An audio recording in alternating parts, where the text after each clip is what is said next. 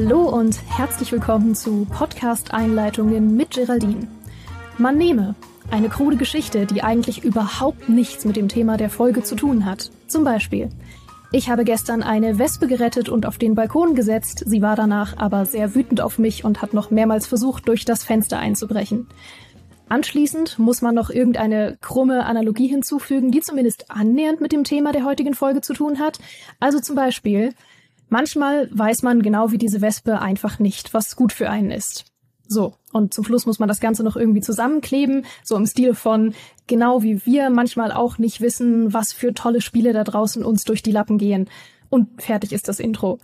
Jetzt müsst ihr nur noch euren Gast angemessen vorstellen, aber das ist heute gar nicht mal so leicht, denn ich spreche mal wieder mit einer echten Strategielegende. Aufmerksame Fans unseres kleinen Was spielst du so Formats kennen ihn natürlich noch aus der legendären Folge zu Workers and Resources. Alle anderen kennen ihn aber wahrscheinlich auch als den Geschichtsexperten mit dem schönsten Globus im Hintergrund. Herzlich willkommen, Stefan alias Steinwallen. Sehr schön, dass du hier bist. Ja, vielen Dank. Und der Globus ist nicht nur schön, sondern er ist auch gefüllt mit guten, leckeren Dingen. Aber das ist vielleicht uh. heute nicht unser Thema. Uh, aber das ist jetzt zu interessant. Das kannst du nicht so stehen lassen. Ähm, das ist ein Whisky-Globus. Oh. Den kann man so oh. aufklappen, so ganz klassisch. Das ist ja herrlich. Also für alle, die es gerade nicht sehen können, weil ihr nur als Podcast zuhört, aber es ist ein wunderschöner, äh, warm goldener Globus im Hintergrund zu sehen. Ähm, wirklich der schönste Globus, den ich je gesehen habe. Oh mein Gott. aber darüber, du hast völlig recht, darüber geht es nicht. Äh, darum geht es heute nicht, sondern es geht darum, was du aktuell spielst. Und deswegen frage ich dich in Tradition dieses Podcasts, was spielst du so?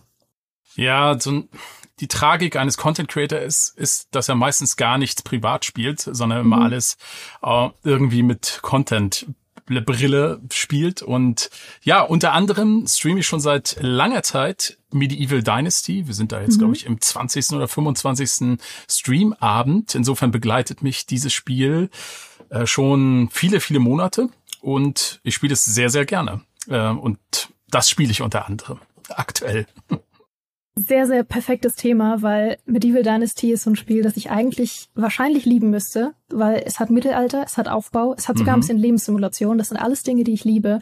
Mhm. Aber ich konnte mich immer noch nicht durchringen, es zu installieren. Und ich glaube, du wirst heute meine Meinung ändern. Wer weiß. Zumal es gleich bald Druck. auch Nachfolger gibt. Sengoku Dynasty steht vor der Tür. Es gibt einen komischen anderen Ableger, Wild West Dynasty. Mhm. Der soll nicht ganz so toll sein, habe ich aber selber auch noch nicht ausprobiert. Also inzwischen hat man sogar eine breitere Auswahl. Mhm. Also gar kein Druck, äh, heute meine Meinung zu ändern. Wir fangen mal klein an. Äh, und zwar damit, wie kann man sich diesen Mix aus den Genres, Rollenspiel, Aufbau, Lebenssimulation, äh, Survival, wie kann man sich das vorstellen? Wie läuft so eine klassische Runde Medieval Dynasty ab? Ja, du hast schon gesagt, das ist ein ziemlich wilder Mix äh, dieses Spiels. Im Vorfeld ähm, unseres Gesprächs haben wir natürlich ein bisschen drüber nachgedacht, was eigentlich so faszinierend an dem Spiel ist, ähm, weil an sich jedes einzelne Element ist irgendwie gar nicht so toll, wenn man sich das anschaut, muss ich wirklich mal so sagen. Aber hier ist ein klassischer Fall von das Ergebnis ist mehr als die Summe aller Teile. Äh, das mhm. kann man in diesem Fall wirklich so sagen. Ja, wie läuft das ab? Es gibt, glaube ich, so unterschiedliche Phasen, Spielphasen. Im Grundsatz für diejenigen, die es gar nicht kennen, es ist so eine Art Dynastiesimulation im Mittelalter. Man spielt aber jetzt nicht irgendwie einen Grafen oder sowas, sondern einen kleinen Mann, der irgendwo in eine ihnen unbekanntes Tal kommt, dort eine kleine Geschichte erlebt und dann eine Familie aufbaut und gleichzeitig auch so eine Art Dorf aufbauen kann oder üblicherweise macht man das dann auch. Ähm, das heißt, es hat erstmal so Elemente so von Bau, Crafting, Survival Spielen. Minecraft-mäßig äh, kann man halt viel, viel selbst machen und craften und bauen. Und dann äh, startet man so also aus mit einem kleinen Haus für sich selbst und mit ja, mit irgendwie einem Gebäude, wo man etwas sägen kann oder kochen kann, so die klassischen äh, Dinge, die dann dazukommen. Und dann beginnt das Spiel interessanter zu werden, äh, weil man kann nämlich nach und nach Leute einladen in seine Siedlung, mhm. so dass das Ganze äh, immer ein immer größeres Dorf wird und das kann man auch richtig eskalieren lassen von der Größe her. Und dann wechselt dieses Spiel von diesem rein aus der Ego-Sicht in so einer 3D Open World ähm, sich befindenden Spielebene in gewisser Weise in so ein Aufbauspiel, wo man richtig Produktionsketten managt, wo man Arbeiter zuweist, wo man die Leute also ja, den Häuser zuweist, den Produktionsstätten zuweist. Und dann muss man Vorprodukte produzieren, um Geld zu verdienen, also und die dann weiter zu verarbeiten. Und dann wird's immer irgendwie, würde ich sagen, interessanter und komplexer. Das Ganze will man dann auch verkaufen und mit jedem neuen Gebäude muss man aber mehr Steuern zahlen, da muss man natürlich irgendwie wieder mehr Geld verdienen. Und das ist dann so ein Dreh, äh, ja, den man ziemlich weit äh, austoben kann, mhm. das Ganze ausspielen kann. Das ist im Prinzip äh, ja das, was das Spiel ausmacht. Und ein, ein Element habe ich noch vergessen. Es hat noch so eine Art Rollenspiel-Aspekt. Also ja, man, es gibt so Fertigkeiten, die man weiterentwickeln kann. Und es erzählt auch noch eine Geschichte. Es hat also so minimalen, würde ich mal sagen, Story-Rollenspiel-Aspekt, weil dieses Tal, in das man kommt, ist immer dasselbe. Es ist also keine Sandbox, keine randomisierte Sandbox. Mhm. Und da gibt's halt so eine Main-Story, eine Quest, ähm, die ist auch sehr spartanisch erzählt, ist auch ein bisschen krude, aber die begleitet einen so ein bisschen auch noch durchs Spiel. So krude wie meine Einleitung oder mehr, weniger? Äh, ich, das kommt ganz gut hin, ja. Perfekt. Das mögen wir hier. Und mit welchem Aspekt ähm, verbringst du deine Zeit am liebsten? Beziehungsweise kann man das überhaupt sagen? Also wenn man zum Beispiel sagt, ich baue lieber, als dass ich diesen ganzen Survival-Aspekt mache, kann man sich dann mehr darauf konzentrieren oder geht das nicht? Ja, also Survival, ähm, das spielt dann, spielt, also im Laufe des Spiels kaum noch eine Rolle, weil man eigentlich keine Probleme damit hat zu überleben. Mhm. Es wird zwar simuliert, dass man was essen muss, dass man trinken muss, es gibt eine Ausdauer und sowas. Und wenn man in der äh, Landschaft rumläuft, kann man von wilden Tieren angegriffen werden. Manchmal gibt es auch Banditen, das gibt's alles. Aber das rückt sehr schnell in den Hintergrund. Äh, weil man in der Regel problemlos sich selbst versorgen kann. Probleme wird es dann, gibt's erst, wenn man jetzt eine immer größer werdende Dorfgemeinschaft versorgen muss, weil man kommt zu dem Punkt, wo man halt nicht mehr alles alleine machen kann. Man kann also nicht selber alle Bäume fällen, selber alle Felder anbauen, jagen, fischen und was man noch so machen kann, sondern man muss halt die Aufgaben dann irgendwann verteilen. Und das finde ich, das ist tatsächlich der Aspekt des Spiels, der mir persönlich ähm, am meisten Spaß macht. Also dieses, dieses Management des Dorfes. Überlegen, was mache ich jetzt selbst? Was ist sozusagen effizienter, wenn ich selbst mache? Und äh, wo sollte ich das, oder was nervt mich auch? Zum Beispiel Steine sammeln. Es ist im Spiel ziemlich ätzend. Mhm. da, also das ist, das hat vielleicht auch persönliche Vorlieben, äh, weil man die sehr schlecht erkennt auf dem Boden. Und das kann man dann zum Beispiel problemlos irgendwelchen Leuten überlassen. Und das, das skaliert dann irgendwann, dann gibt's halt Minen, da möchte man auch nicht den ganzen Abend irgendwie in so einer dunklen Mine verbringen und immer Erz hacken. Kann man alles selbst machen, wenn man will. Äh, sondern da schickt man dann seine Leute hin. Und dann wird's ein bisschen komplex, weil dann bekommen die Frauen Kinder, dann sind die, äh, dann können die nicht mehr arbeiten, dann hast du gerade eine tolle Köchin oder eine Jägerin mit Stufe 6 oder 7 äh, die fällt dann aus für drei Jahre.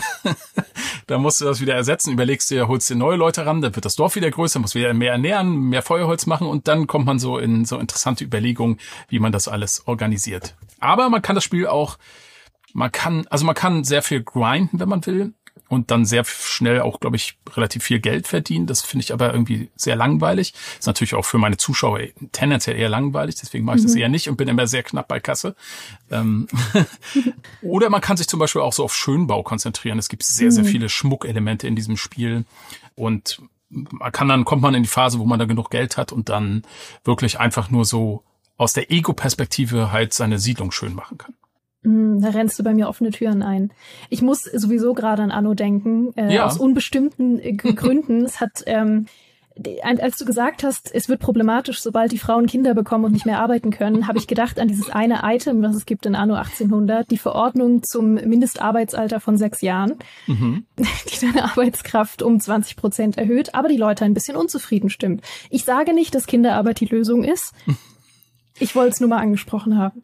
Ja, das wäre da auch wirklich hilfreich. Also es gibt zumindest sowas, ab einem bestimmten Alter können diese, die Kinder dann Lehrlinge werden. Das mhm. heißt, man steckt die dann in Betriebe rein, die arbeiten da nicht richtig, also der Betrieb ist nicht produktiver, aber die werden dann, ähm, bekommen die bessere oder der Skill steigt dann, so dass wenn die dann erwachsen sind, starten sie schon mit einem relativ hohen ausgebildeten Skill.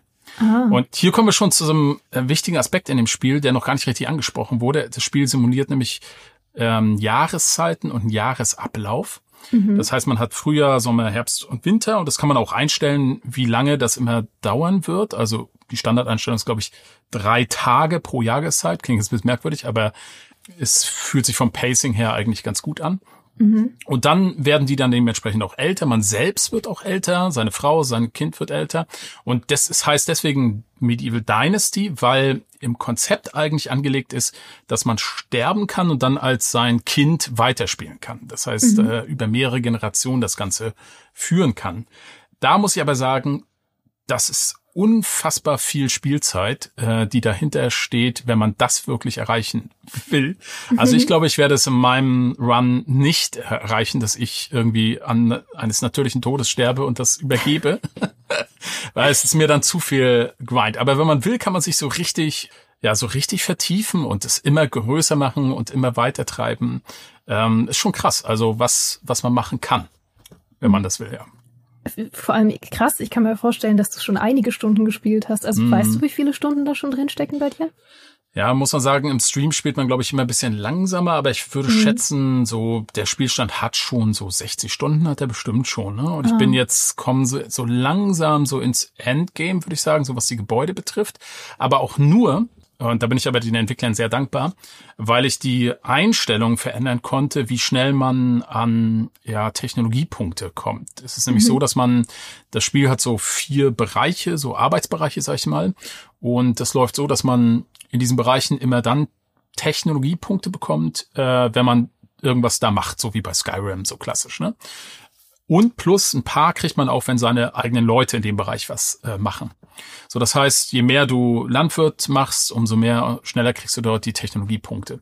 Und die sind aber wichtig, um jetzt die Gebäude freizuschalten. Also es gibt dann, ich sag jetzt mal Hühnerstall, Gänsestall, Schweinestall, die ganzen Tiere gibt's auch, alles sehr schön gemacht.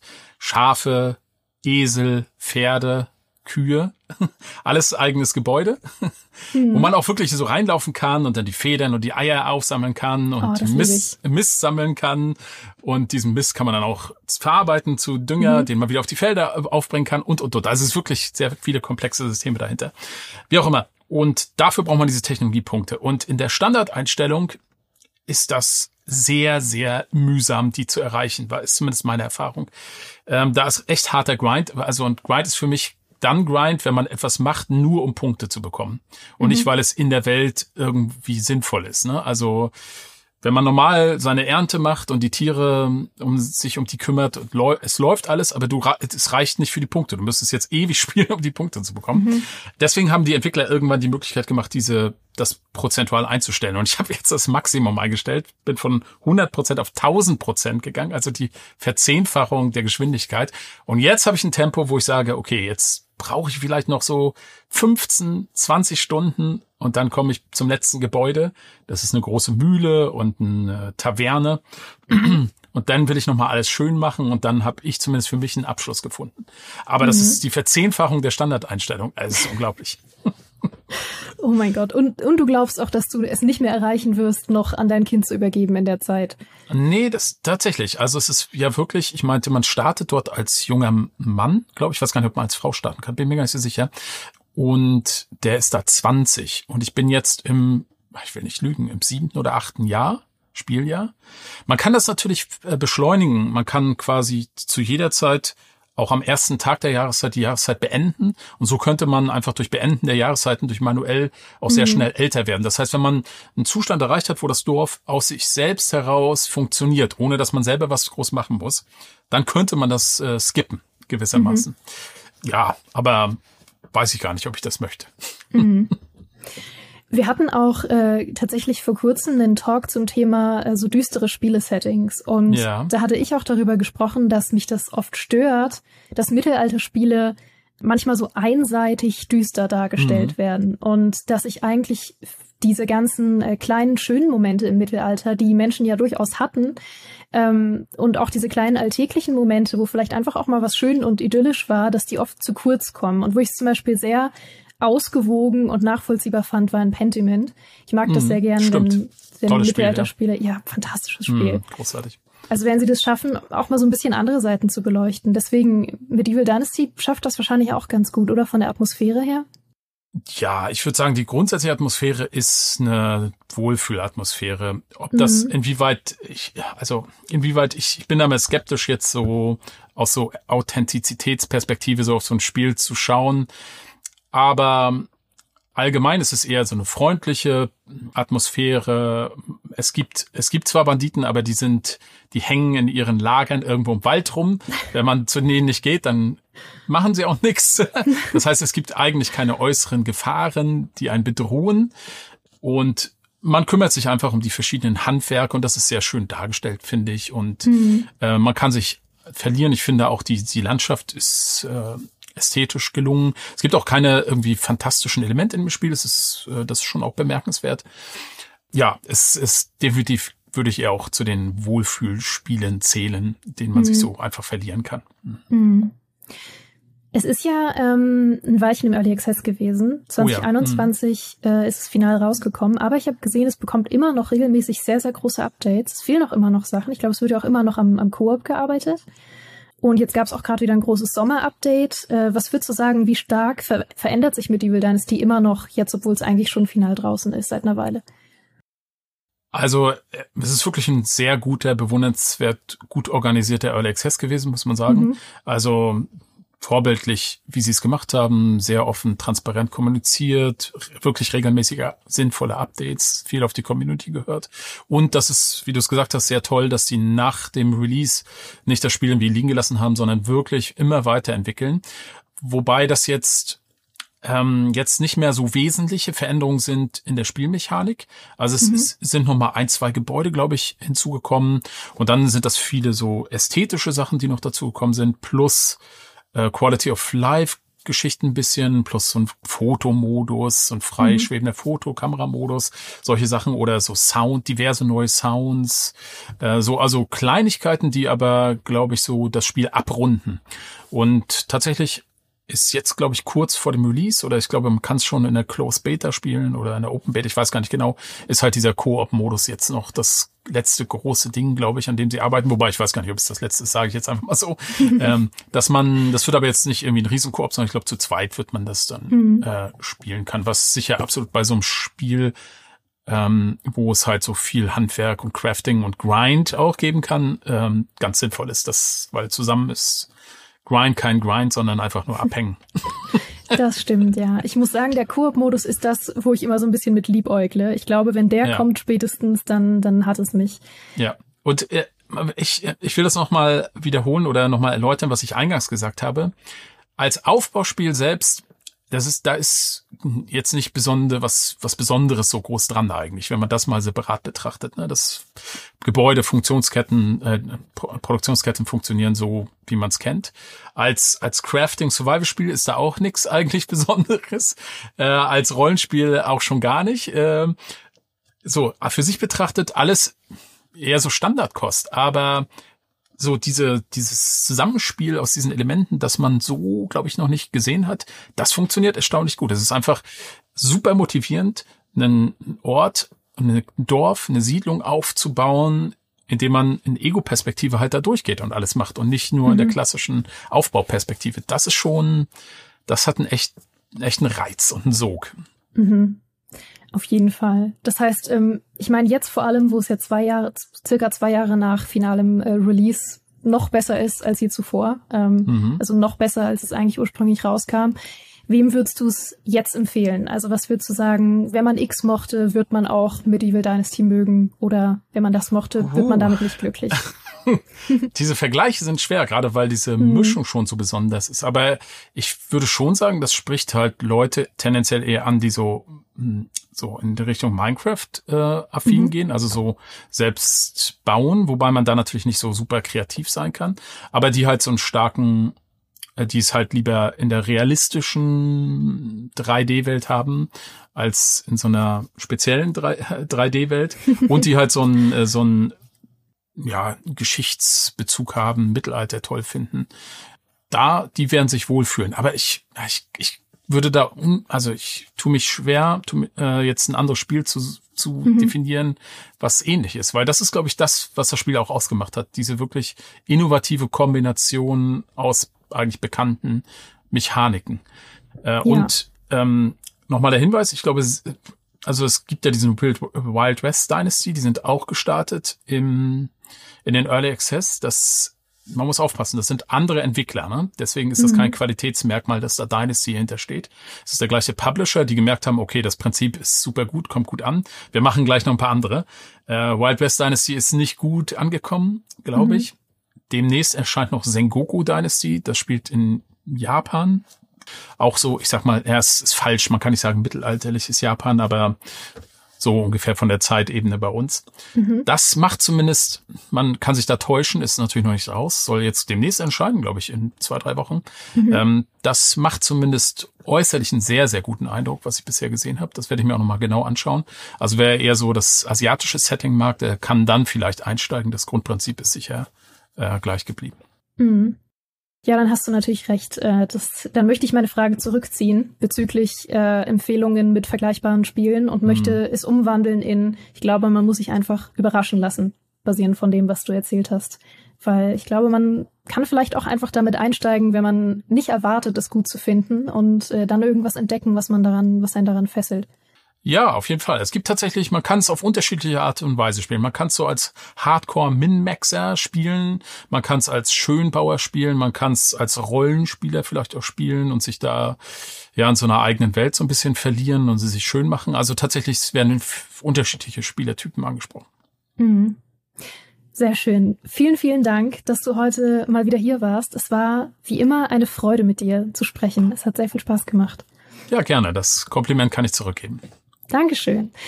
Ihr könnt äh, noch sehr viel mehr von dem lieben Steinwallen sehen äh, und zu seiner Liebe zu historischen Spielen, wenn ihr auf seinem YouTube-Kanal Steinwallen Games and History vorbeischaut.